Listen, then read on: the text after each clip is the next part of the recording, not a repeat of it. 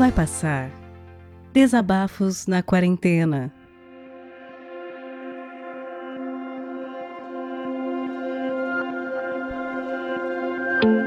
Bom dia, companheiros do isolamento, que é a Jéssica do Radiofobia e o meu desabafo aqui é porque, como alguns de vocês sabem, eu faço doutorado na área da educação e tenho visto como toda essa comunidade, em especial no Brasil, está revelando dificuldades em acesso aquela maravilha que a gente vive achando que tem internet por tudo, que tem como fazer uma conexão legal em certos lugares é simplesmente impraticável.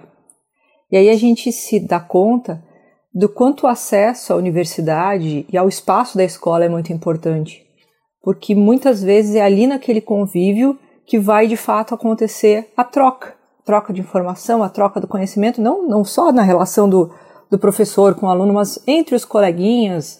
E eu, eu no caso do doutorado, são, são colegões, né?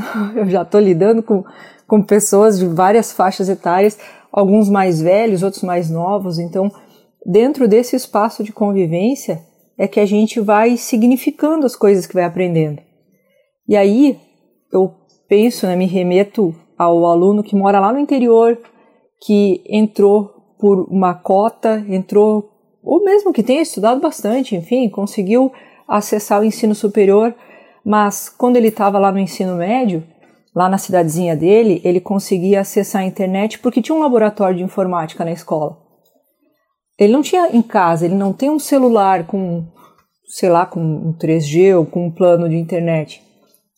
Em casa, se tem, é um computador que a família inteira vai dividir. E agora, nesse momento em que todo mundo tem que fazer as atividades, às vezes simultaneamente em casa, simplesmente falta banda, falta é, acessório de informática. Eu, que tenho uma, uma relativa sossegada situação urbana e, e de infraestrutura em casa, estou passando por isso. Que às vezes eu tenho aula do doutorado, meu esposo tem aula no mestrado, minha filha tem aula no ensino médio e é tudo ao mesmo tempo. Haja, haja fibra, não tem? Não dá conta. Então, essa necessidade de uma, uma produtividade que teve que se adequar, parece que, que, sei lá, o sistema não entendeu ainda que essa parada obrigatória que veio imposta para todo mundo é para parar mesmo. Não é para correr atrás de um tempo que está se perdendo.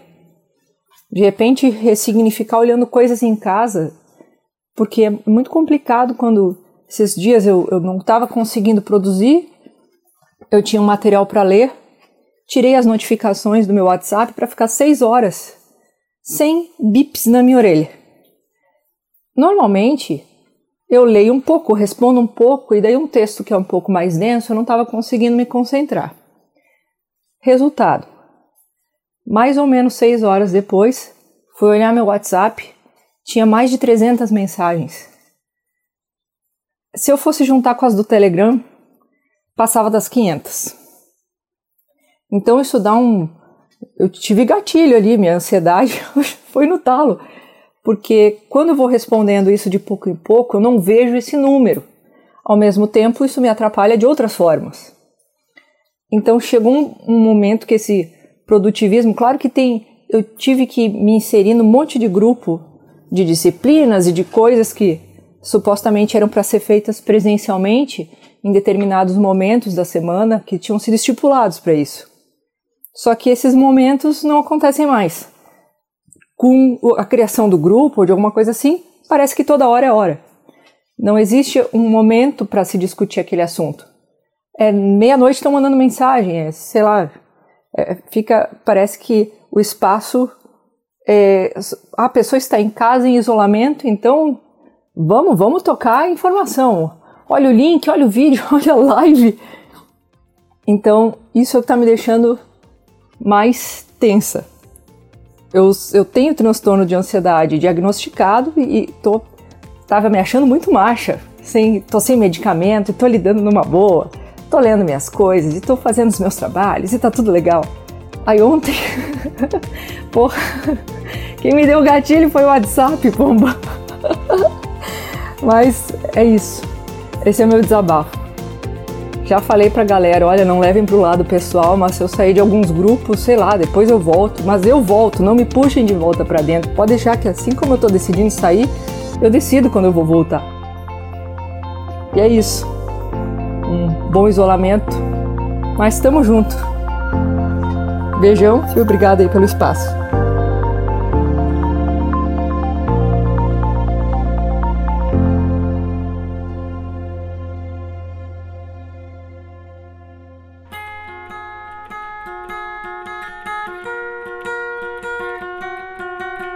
Vai Passar Desabafos na Quarentena é um podcast colaborativo, o que quer dizer que você pode participar também. Se você tem um microfone legal e tem algo a dizer, entre em contato através do e-mail vaipassarpodcast.gmail.com. O que eu vou te pedir é que o conteúdo tenha cerca de 10 ou no máximo 15 minutos de duração e seja enviado editado. Vamos ouvir o que você enviou e trocar uma ideia contigo. Se achamos que está numa qualidade boa e o conteúdo é positivo, tá dentro. Rola uma revisão só para garantir que nenhum engraçadinho vai mandar alguma coisa completamente bizarra e errada pra gente colocar aqui no feed. A partir daí, vamos pegar o conteúdo que você enviar, adicionar vinhetas de abertura e encerramento e publicar aqui no feed do Vai Passar. Esse projeto colaborativo é para você ouvinte para você produtor se abraçarem nesse momento de isolamento. Esse projeto não tem e nem terá fins lucrativos e depende de você para continuar. Colabore enviando seus áudios e divulgando para os seus amigos. Confie, vai passar e vai passar logo. É só a gente ficar em casa e fazer a nossa parte.